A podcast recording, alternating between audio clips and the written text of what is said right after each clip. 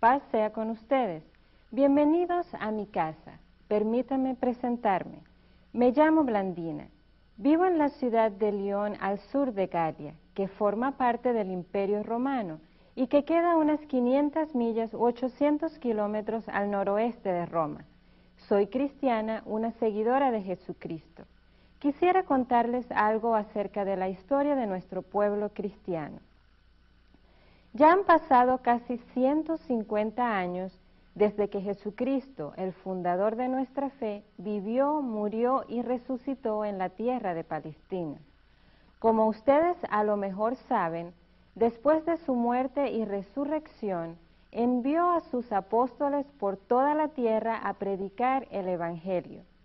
Ellos quedaron ellos fundaron iglesias por todo nuestro imperio romano, particularmente en las ciudades. Los apóstoles eran judíos y al principio la mayoría de los cristianos también lo eran.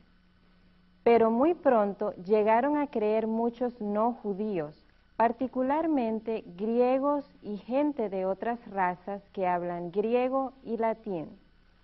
En mi iglesia, por ejemplo, ya no hay gente de origen judío, solo gentiles como yo. Yo me hice cristiana porque vi algo muy especial en los cristianos. Veía que había mucho amor entre ellos y que vivían diferente de las demás personas. Empecé a asistir a sus reuniones y me agradó mucho lo que encontraba allí. Por eso decidí prepararme para bautizarme. Por supuesto, nuestra iglesia no es perfecta y a veces hay desacuerdos y divisiones, pero de todos modos estoy contenta. Aunque encuentro mucha paz, alegría al estar con mis hermanos y hermanas en la fe, también tengo que soportar muchas dificultades por ser cristiana. Casi desde el principio de nuestro movimiento, hemos tenido que soportar muchas persecuciones. Primero los judíos perseguían a los que seguían nuestro camino y luego los romanos empezaron a perseguirnos. Si ustedes conocen nuestras escrituras cristianas, las que escribieron los apóstoles, los primeros seguidores de Cristo, sin duda han, han, leído acerca de algunas de estas dificultades unos 30 o 35 años después de la muerte y resurrección de Cristo, el emperador Nerón mandó quemar parte de la ciudad de Roma y nos echó la culpa a todos nosotros los cristianos. Dicen que en esa persecución murieron San Pedro y San Pablo en Roma.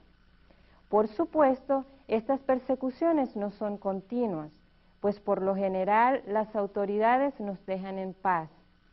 Pero la mayor parte de la gente no nos quiere. En realidad, somos una pequeña minoría. De cada 100 personas en el Imperio Romano, apenas unas dos somos creyentes.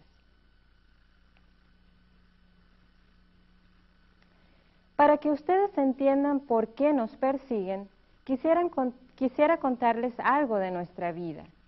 Entre nuestros hermanos y hermanas en la fe hubo uno que se llamaba Justino. Ahora le decimos Justino mártir porque murió en la persecución.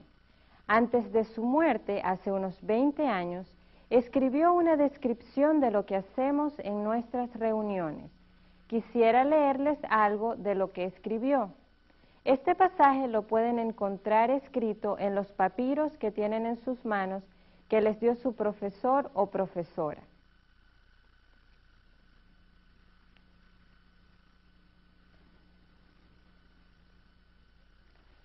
El día llamado del sol se tiene una reunión en un mismo sitio donde van todos los que habitan en las ciudades o en los campos. Se leen los comentarios de los apóstoles o las escrituras de los profetas mientras el tiempo lo permite. Luego, cuando el lector ha acabado, el que preside exhorta e incita de, palabra a la imitación de estas cosas excelsas. Después nos levantamos todos y recitamos oraciones. Y como antes dijimos, Cuando terminamos de orar, se presenta pan, vino y agua, y el que preside eleva oraciones e igualmente acción de gracias según el poder que en él hay. Y el pueblo aclama diciendo amén. Y se da y se hace partícipe a cada una de las cosas sobre las cuales se han dado las gracias, y a los ausentes se les envía por medio de los diáconos. Los ricos que quieren, cada uno según su voluntad, dan lo que les parece, y lo que se reúne se pone a disposición del que preside, y él socorre a los huérfanos y a las viudas y a los que por enfermedad o por cualquier otra causa se hayan abandonados, y a los encarcelados a los y a los peregrinos. En una palabra, él cuida de cuantos padecen necesidad. Y nos reunimos todos el día del sol, puesto que es el día primero en el cual Dios, cambiando las tinieblas y la materia, creó el mundo. Y Jesucristo, nuestro Salvador, en ese mismo día resucitó de entre los muertos. En otro pasaje, el hermano Justino escribe acerca de la forma en que los que acaban de bautizarse llegan a participar en nuestras reuniones sagradas. Esto también lo pueden leer en sus papiros.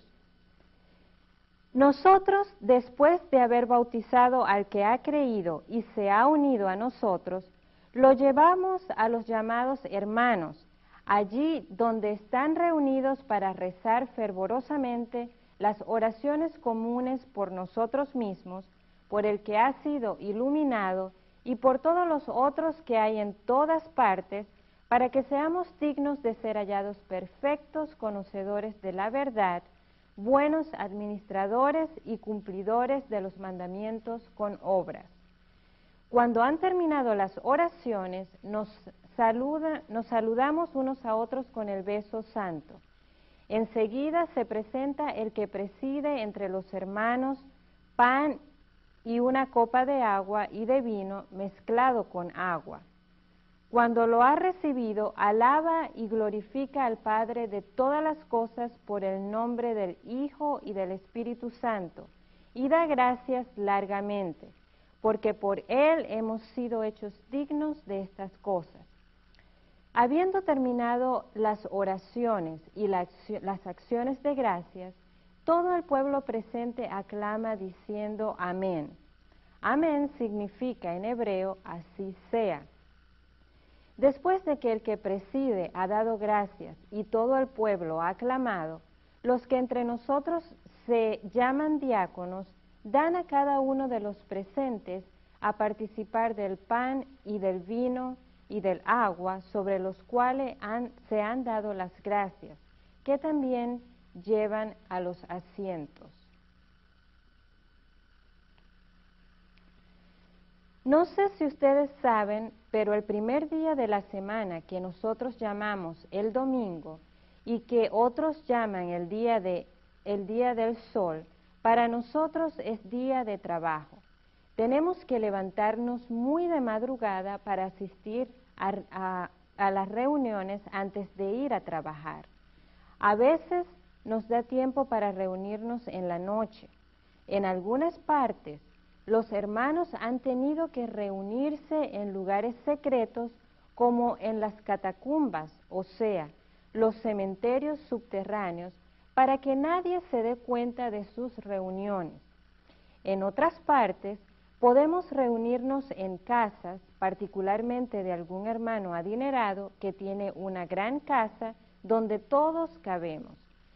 Aunque permitimos que gente nueva que tiene interés en nuestra fe asista a la primera parte de nuestras reuniones, tienen que salir de la reunión antes de empezar la Eucaristía porque solo los bautizados pueden estar presentes y participar. Fuera de nuestras reuniones nos vemos muy seguido. Visitamos a los enfermos, los encarcelados, a todos los que sufren por cualquier motivo. Cuidamos a los que están en necesidad y, y si viene algún viajero que no tiene dónde quedarse, le ofrecemos un lugar en nuestra casa. Cuando uno de nuestros hermanos es echado a la cárcel por su fe, le llevamos comida y lo visitamos. Entre nosotros hay toda clase de gente. Hay quienes tienen bastante dinero y son importantes.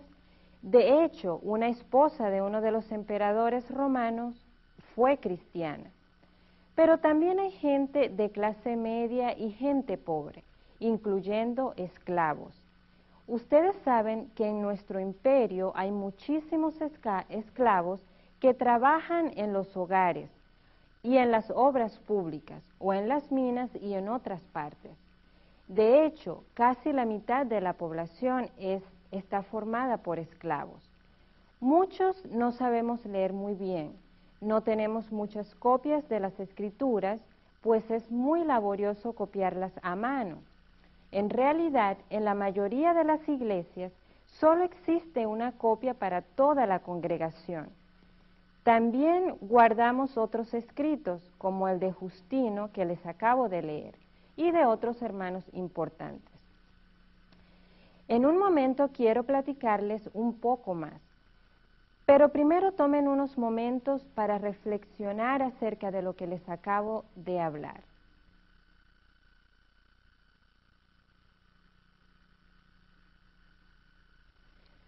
Nuevamente los saludo en nombre de mi Señor Jesucristo. Ahora que han entendido un poco acerca de quiénes somos los cristianos, quisiera platicarles un poco más acerca de las razones por las que nos persiguen en realidad hay muchas razones. Primero, el hecho de que nos reunimos en secreto les parece muy sospechoso a muchos de los no creyentes. Piensan que nos reunimos para hacer maldades. Dicen que tenemos orgías, que sacrificamos a niños y que bebemos su sangre. Ustedes probablemente pueden entender por qué dicen esas cosas, pues no conocen lo que hacemos y cuando oyen que bebemos la sangre del Hijo de Dios y que comemos su cuerpo, y cuando oyen que nos reunimos en secreto como hermanos y hermanas, piensan mal de nosotros. El hecho de que muchos de nosotros somos gente pobre, sencilla y que muchos son esclavos, también levantan sospechas, pues a cada rato hay revueltas y rebeliones de esclavos en diversas partes del imperio y piensan que estamos tramando algo así. A los ricos y poderosos no les gusta que gente de su clase se reúna con gente pobre como ocurre en la iglesia. También nos discriminan porque no tenemos mucha educación formal y no somos muy letrados. El hecho de que adoramos a un Salvador crucificado también les parece escandaloso, pues ustedes sabrán que los que los romanos solo crucifican a los esclavos y la gente de las clases bajas. Quisiera mostrarles un dibujo hecho por un niño pagano para burlarse de, de uno de los niños creyentes que se llama Alexámenos. Como pueden ver, hay un niño o joven en la izquierda adorando a un hombre en una cruz con una cabeza de burro. Abajo dice en griego, Alexámenos, adora a su Dios. A mucha gente les parece muy absurdo que nosotros adoremos a un crucificado. También se burlan de otras creencias que tenemos. Por ejemplo, creemos que algún día los muertos resucitarán y esto les parece ridículo.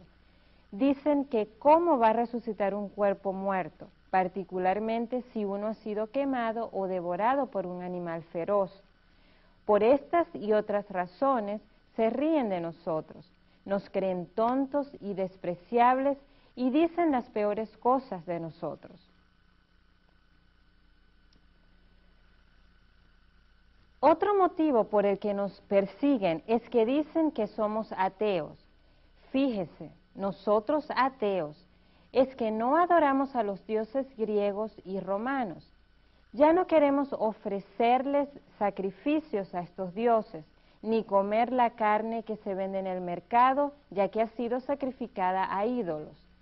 El emperador romano también exige que todos sus súbditos le ofrezcan sacrificios como si él fuera un dios, para demostrar su lealtad hacia él y el imperio.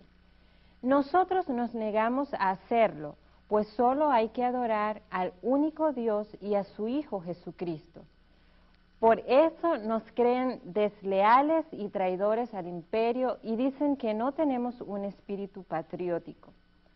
Cuando arrestan a uno de nosotros para descubrir que si es cristiano, lo llevan al templo pagano para ofrecerle un sacrificio al emperador y si se niega a hacerlo, lo echan a la cárcel y a veces hasta lo torturan o lo matan. Frente a todas estas sospechas y acusaciones, se han levantado muchos entre nosotros para defender nuestra fe. Los llamamos apologistas porque ofrecen una apología, o sea, una defensa de nuestras creencias.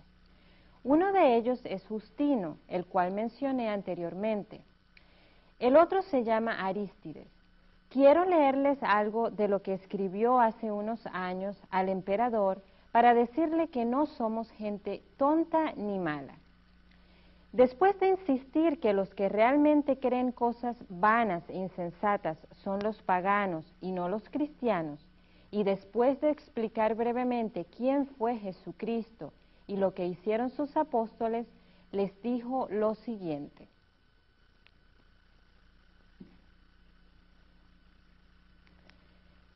Los que todavía sirven a la justicia de su predicación son llamados cristianos, y estos son los que más que todas las naciones de la tierra han, hallado la verdad, pues conocen al Dios creador y artífice del universo, en su Hijo unigénito y en el Espíritu Santo, y no adoran a otro Dios fuera de éste.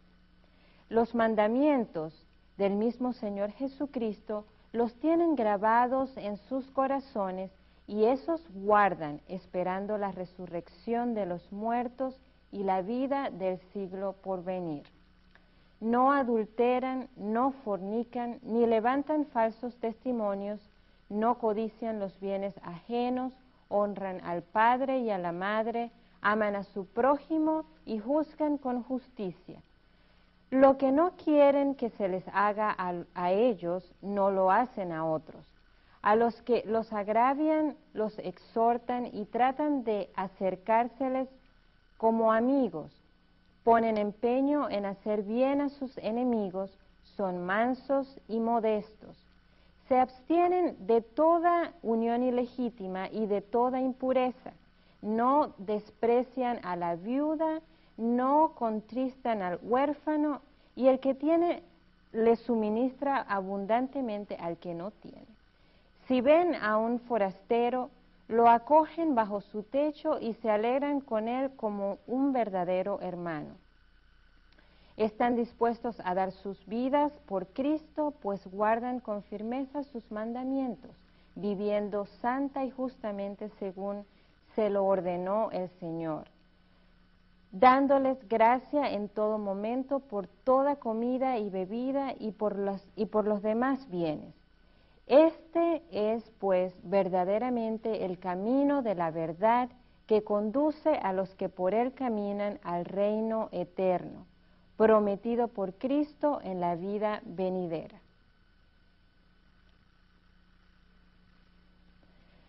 Otro de nuestros escritores escribió lo siguiente a un pagano llamado Diogneto hace unos 20 años. Los cristianos, en efecto, no se distinguen de los demás hombres ni por su tierra, ni por su habla, ni por sus costumbres, porque ni habitan ciudades exclusivas suyas, ni hablan una lengua extraña, ni llevan un género de vida aparte de los demás. La verdad es que esta doctrina no ha sido inventada gracias al talento y especulación de hombres curiosos, ni se profesa como otros hacen una enseñanza humana, sino que habitando ciudades griegas o bárbaras, según la suerte que a cada uno le toca, y adaptándose en comida y demás género de vida a los usos y costumbres de cada país, dan muestras de un tenor de una conducta peculiar admirable y por confesión de todos, sorprendente. Habitan sus propias patrias, pero como forasteros. Toman parte en todo como ciudadanos y todo lo soportan como extranjeros. Toda tierra extraña para ellos es patria y toda patria tierra extraña. Se casan como todos. Como todos engendran hijos, pero no exponen lo que les nacen. Ponen mesa común, pero no lecho común. Están en la carne, pero no viven según la carne. Pasan el tiempo en la tierra, pero tienen una ciudadanía en el cielo. Obedecen a las leyes establecidas, pero con su vida sobrepasan las leyes. A todos aman y por todos son perseguidos. Se los desconoce y se los, se los condena. Se los mata y en ello se les da la vida. Son pobres y enriquecen a muchos. Carecen de todo y abundan en todo. Son deshonrados y en las mismas deshonras son glorificados. Se los maldice y se los declara justos. Los vituperan y ellos bendicen. Se los injuria y ellos dan honra. Hacen bien y se los castiga como malhechores. Castigados de muerte, se alegran como si les dieran, se les diera la vida. Por los, por los judíos se los combate como extranjeros. Por los griegos son perseguidos y sin embargo los mismos que los aborrecen no saben decir el motivo de su odio. Para decirlo brevemente, lo que es el alma en el cuerpo, esos son los cristianos en el mundo. El alma está esparcida por todos los miembros del cuerpo y cristianos hay por todas las ciudades del mundo. Habita el alma en el cuerpo, pero no procede del cuerpo. Así los cristianos habitan en el mundo, pero no son del mundo. Otro de los grandes escritores y defensores de nuestra fe se llama Tertuliano. Él vive en Cartago, al norte de África, y recientemente se ha puesto a escribir muchas cosas importantes para defendernos. Él se queja del trato injusto que recibimos los cristianos y describe un poco más acerca de nosotros. Somos un cuerpo unido por una común profesión religiosa, por una disciplina divina y por una comunión de esperanza. Nos reunimos en asambleas, en congregaciones, con el fin de alabar a Dios. Esto es agradable a Dios. Oramos hasta por los emperadores, por sus ministros y autoridades, por el bienestar temporal, por la paz general, porque el fin del mundo sea diferido nos reunimos para meditar las escrituras divinas, por ver si nos, si nos ayudan a prever o a reconocer algo para los tiempos presentes. En todo caso, alimentamos nuestra fe con aquella santa palabra, levantamos nuestra esperanza, fortalecemos nuestra confianza, reforzamos nuestra disciplina insistiendo en nuestros preceptos en estas reuniones tienen lugar las exhortaciones, los reproches y las censuras divinas, porque se juzgan las cosas con gran severidad, pues tenemos la certeza de andar bajo la mirada de Dios. Es una suprema anticipación del juicio futuro cuando uno ha cometido tales delitos que hacen que sean excluidos de la participación en la oración, en la asamblea y en todo acto piadoso. Nuestros presidentes son ancianos de vida probada que han conseguido este honor, no con dinero, sino con el testimonio de su vida, porque ninguna de las cosas de Dios pueden comprarse con dinero.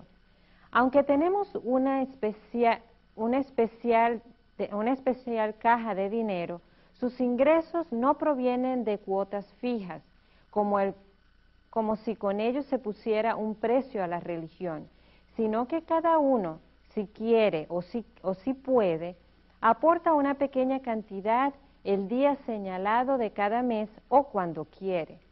En esto no hay compulsión alguna, sino que los aportes son voluntarios y constituyen como un fondo de caridad. En efecto, no se gasta en banquetes, ni borracheras, ni glotonería, sino en alimentar o enterrar a los pobres, ayudar a los niños y niñas que han perdido a sus padres y sus fortunas, o a los ancianos confinados en sus casas, los náufragos o los que trabajan en las minas o están desterrados en, algunos lugares o prisiones o en las cárceles. Estos reciben una pensión a causa de su confesión, con tal que sufran por pertenecer a los seguidores de Dios. Pero es precisamente esta manifestación de amor entre nosotros los que nos atrae el odio de alguno, pues dicen, mira cómo se aman, mientras ellos solo se odian entre sí. Mira cómo están dispuestos a morir el uno por el otro, mientras que ellos están más bien dispuestos a matarse unos a otros. Que nos llamemos hermanos los lo toman por infamia, porque entre ellos todo nombre de parentesco se usa solo con falsedad. Pero somos hermanos aún para ustedes, en virtud de nuestra única madre, la naturaleza, aunque ustedes no son verdaderos hombres mientras sean malos hermanos. Con cuánta mayor razón se llaman y son verdaderamente hermanos los que reconocen a un único Dios como Padre. Los que estamos unidos anteriormente en espíritu y en el alma no dudamos en entregar nuestras propiedades. Lo tenemos todo en común menos nuestras esposas. Hasta ese punto disolvemos nuestra comunidad y esto es precisamente el único punto en el que los demás seres humanos practican la comunidad.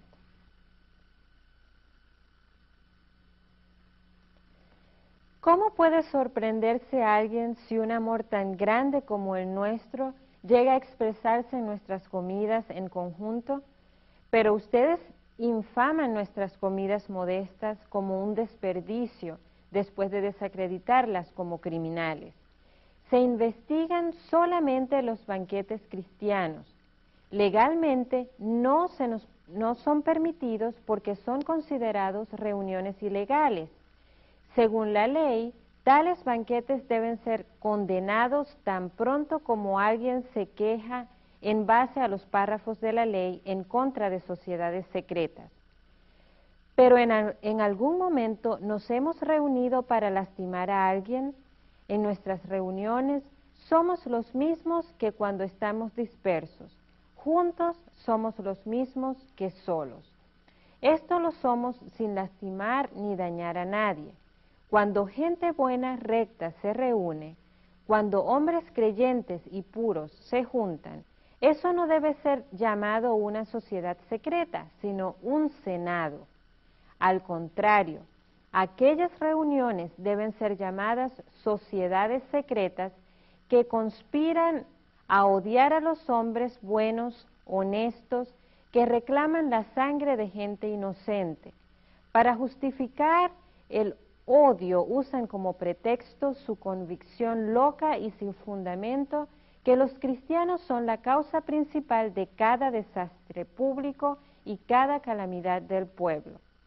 Si el río Tíber sube por encima de los muros de la ciudad, o al revés, si el río Nilo no inunda los campos como debe ser, o si el clima no es favorable, o si hay algún terremoto o una plaga, inmediatamente se oye el grito, los cristianos a los leones.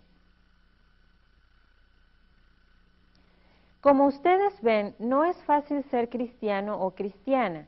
Hay muchas cosas hermosas, pero también muchas dificultades que soportar.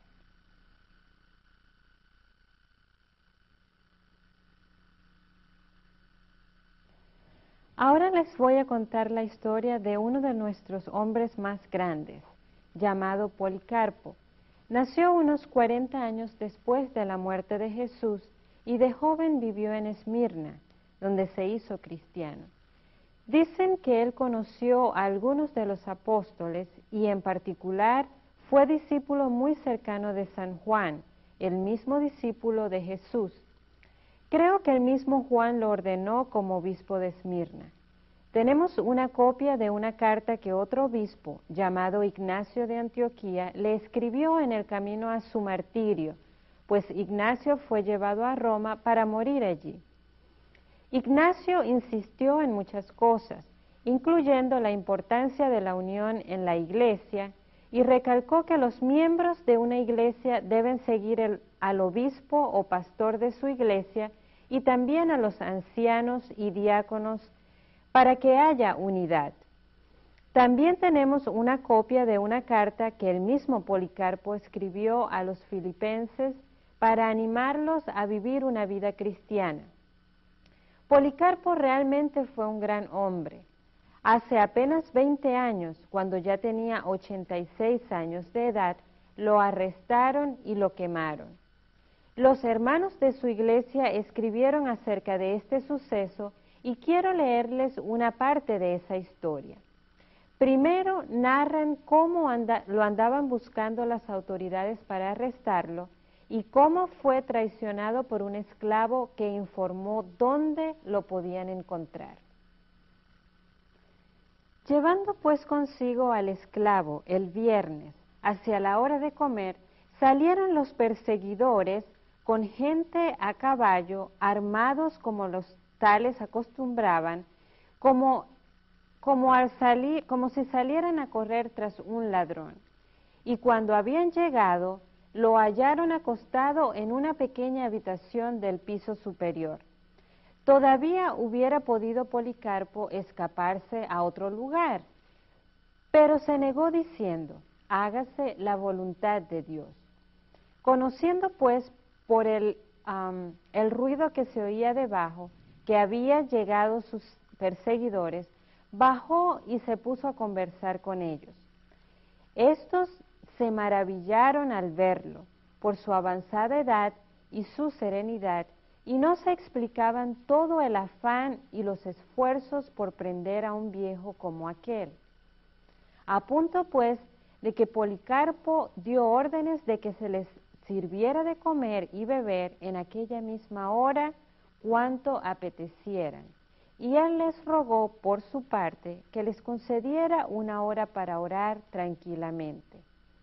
Ellos se lo permitieron y así, puesto de pie, se puso a orar tan lleno de gracia a Dios que por espacio de dos horas no le fue posible callar.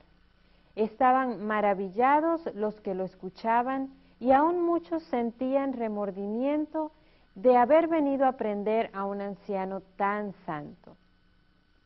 Una vez que finalmente terminó su oración, en la que había nombrado a todos los que había tenido trato con él durante su, su vida, pequeños y grandes, ilustres y humildes, y señaladamente de toda la universal iglesia esparcida por toda la tierra, venido el momento de emprender la marcha, le montaron sobre un pollino y así lo condujeron a la ciudad, día que era de gran sábado. Se toparon con él en el camino el jefe de la policía de Herodes y su padre Nicetas, los cuales lo hicieron subir a su coche y, y lo hicieron sentar a su lado. Luego trataron de persuadirle, diciendo, pero ¿qué inconveniente hay en decir, César es el Señor y sacrificar y cumplir los demás ritos y con ellos salvar la vida? Policarpo al principio no les contestó nada, pero como insistían, finalmente les dijo, no tengo intención de hacer lo que ustedes me aconsejan. Ellos entonces, fracasados en su intento de convencerle por las buenas, se desataron en palabras injuriosas y le hicieron bajar precipitadamente del coche, lo que hizo que se hiriera su pierna. Sin embargo, sin hacer caso de ello, como si nada hubiera pasado, caminaba ahora a pie animosamente hacia el estadio y era tal el tumulto que en éste reinaba que no era posible entender a nadie.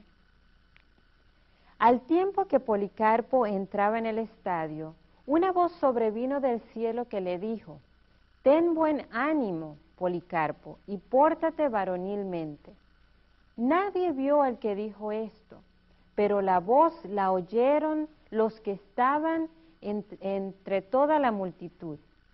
Seguidamente, según le conducían al tribunal, se levantó un gran tumulto al correrse la voz de que, había rendido, de que habían prendido a Policarpo. En fin, cuando vino a presentarse ante el procónsul, éste le preguntó si él era Policarpo. Cuando le respondió afirmativamente, el procónsul trataba de persuadirle de renegar de la fe, diciéndole, ten consideración de tu avanzada edad y otras cosas por el estilo, según se acostumbraba decir, jura por el genio del César, cambia tu, forma de pensar, grita, mueran los ateos. A estas palabras Policarpo, mirando con grave rostro a toda la chusma de paganos sin ley que llenaban el estadio, tendiendo hacia ellos la mano, dando un suspiro y alzando sus ojos al cielo, dijo, Sí, mueran los ateos. Jura, te pongo en libertad, maldice de Cristo. Entonces Policarpo dijo, ochenta y seis años hace que le sirvo y ningún daño he recibido de él. ¿Cómo puedo maldecir de mi rey que me ha salvado? El procónsul dijo, tengo fieras a las que te voy a arrojar si no cambias de parecer. Respondió Policarpo, puedes traerlas, pues un cambio de sentir de lo bueno a lo malo, nosotros no podemos admitirlo. Lo razonable es cambiar de lo malo a lo justo, le volvió a insistir. Te haré consumir por el fuego ya que menosprecias las fieras como no cambies de opinión. Y Policarpo dijo, me amenazas con un fuego que arde por un momento y al poco rato se apaga. Bien se ve que, desconoces el fuego del juicio venidero y del eterno suplicio que está reservado a los impíos. Mas en fin, ¿en qué tardas? ¿O por qué tardas? Trae lo que quieras. Mientras estas, mientras estas otras muchas cosas decía Policarpo, lo veían lleno de fortaleza y alegría, y su semblante irradiaba tal gracia que no solo no se notaba en él decaimiento alguno por las amenazas que se le dirigían, sino que fue más bien el procónsul quien estaba fuera de sí y dio por fin orden a su heraldo que puesto en la mitad del estadio, diera por tres veces este pregón. Policarpo ha confesado que es cristiano. Apenas dicho esto por el heraldo, toda la turba de gentiles y con ellos los judíos que habitaban en Esmirna, con rabia incontenible y a grandes gritos se pusieron a vociferar. Ese es el maestro de Asia, el padre de los cristianos, el destructor de nuestros dioses, el que ha inducido a muchos a no sacrificarles ni adorarlos. En medio de este vocerío gritaban y pedían a la Felipe que soltara los leones en contra de Policarpo. Mas el asiarca les contestó que no tenía facultad para ello, una vez que había terminado el combate entre las fieras. Entonces dieron todos a gritar unánimemente que Policarpo fuera quemado vivo. Y es que tenía que cumplirse la visión que se le había recibido mientras que oraba. Y así dijo proféticamente, vuelto a los fieles que le rodeaban, tengo que ser quemado vivo. La cosa pues se cumplió en menos tiempo de que el que cuesta contarlo pues al punto se lanzó al populacho a recoger leña seca. Una vez preparada la pira, habiéndose Policarpo quitado todos sus vestidos, ceñido el cinturón, trataban también de trataba también de descalzarse. Enseguida, pues, fueron colocados en torno a él todos los instrumentos preparados para la pira. Así como se le acercaron también con intención de clavarlo en un poste, dijo, déjenme tal como estoy, pues el que me da fuerza para soportar el fuego me lo dará también sin necesidad de asegurarme con sus clavos para permanecer inmóvil en la hoguera. Así pues no le clavaron, sino que se contentaron con atarle. Él entonces, con las manos atrás y atado como un carnero ilustre, escogido de entre un gran rebaño preparado para holocausto, aceptó a Dios y dijo levantando sus ojos al cielo, Señor Dios omnipotente, Padre de tu amado y bendito siervo Jesucristo, por quien hemos recibido el conocimiento de ti, Dios de los ángeles y de las potestades, de toda la creación y de toda la y de todos los justos que viven en presencia tuya. Te bendigo porque me tuviste por digno de esta hora, a fin de tomar parte contando entre tus mártires en el cáliz de Cristo, para resurrección a una eterna vida en alma y cuerpo, en la incorrupción del Espíritu Santo. Sea con Él lo recibido hoy en tu presencia, en sacrificio aceptable, conforme de antemano me lo preparaste y me lo revelaste, y ahora lo has cumplido tú, el infalible y verdadero Dios. Por lo tanto, te alabo por todas las cosas, te bendigo y te glorifico, por medio del eterno y celeste sumo sacerdote Jesucristo, tu siervo amado, por el cual sea gloria a ti con el Espíritu Santo, ahora y en los siglos por venir. Amén. Apenas hubo enviado al cielo su amén y concluido su súplica, los ministros de la pira prendieron fuego a la leña. Y en aquel punto, levantándose una gran llamarada, vimos un prodigio. El caso fue que el fuego, formando una especie de bóveda, como la vela de un navío henchida por el viento, rodeó por todos lados como una muralla el cuerpo del mártir y estaba en medio de la llama, no como, no como carne que se asa, sino como pan que se cuece, o cual oro y plata que se mete al horno. Y a la verdad, nosotros percibimos un perfume tan intenso, cual si se levantara una nube de incienso o de cualquier otro aroma precioso. Como quiera que fuese, viendo los sin ley que el cuerpo de Policarpo no podía ser consumido por el fuego, dieron orden al confector o rematador que llegara a darle el golpe de gracia, hundiéndole un puñal en el pecho. Se cumplió la orden y pronto y brotó de la herida tal cantidad de sangre que apagó el fuego de la pira y la turba gentil quedó pasmada de que hubiera tal diferencia entre la muerte de los infieles y la de los escogidos.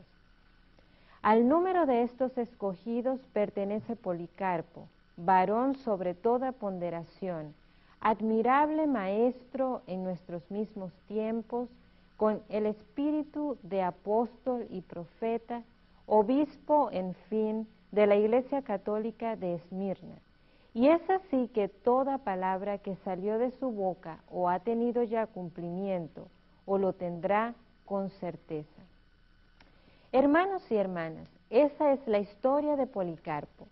Por una parte, sin duda, es una historia triste, pero al mismo tiempo nos regocijamos en su gran fe.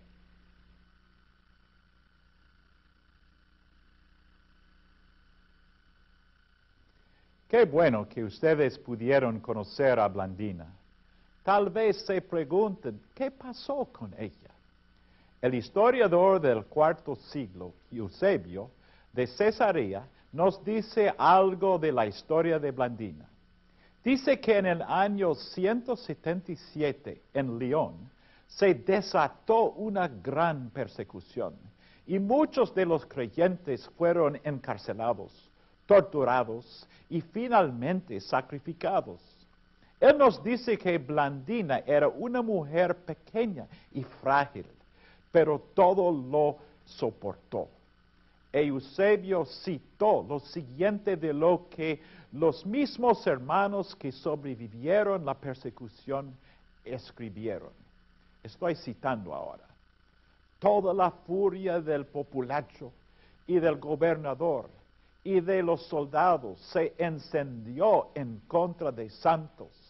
Un diácono de Viena y Maduro, un converso reciente, y Blandina, por medio de quien Cristo demostró que lo que a los hombres les parece insignificante, obscuro y despreciable, es de gran gloria para Dios.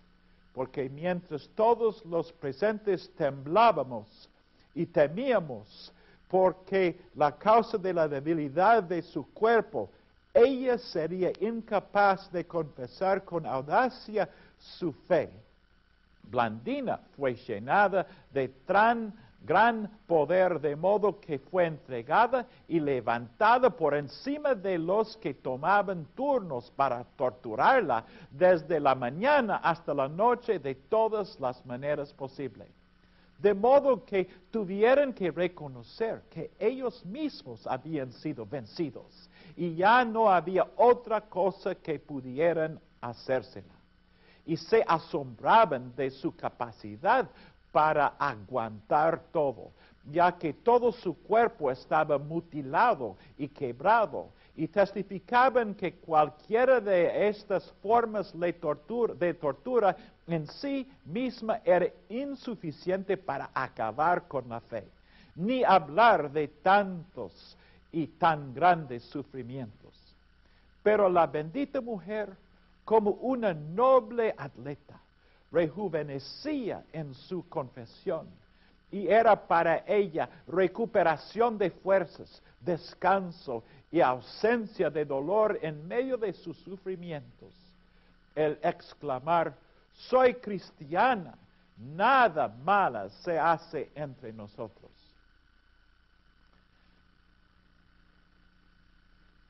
Después de describir cómo otros, muchos otros, sufrían muchas torturas parecidas, nuestro autor continúa.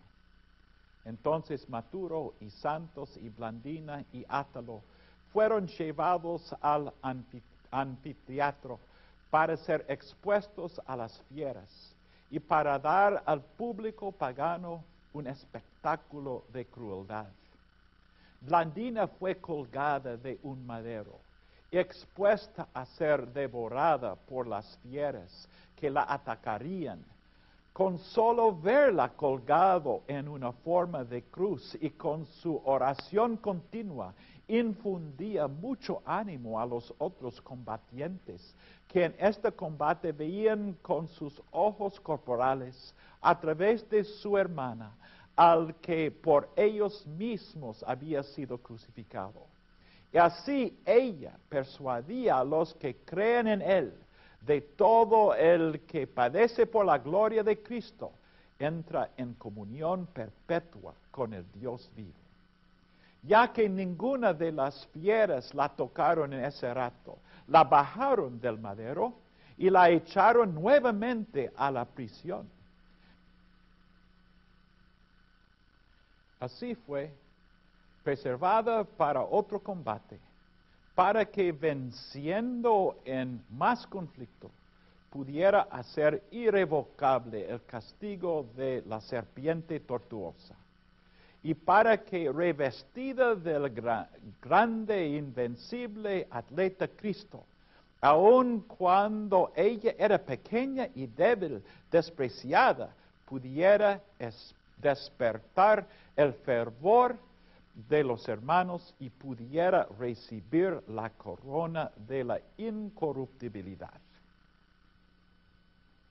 Pero la bendita Blandina la última de todos, después de haber inspirado como una madre noble a todos sus hijos y haberlos enviado por delante victoriosos al rey, aguantó ella misma todos los combates y se apresuró detrás de ellos, alegre y regocijándose en su partida como si fuera llamada una cena de boda en lugar de haber sido echada a fieras salvajes.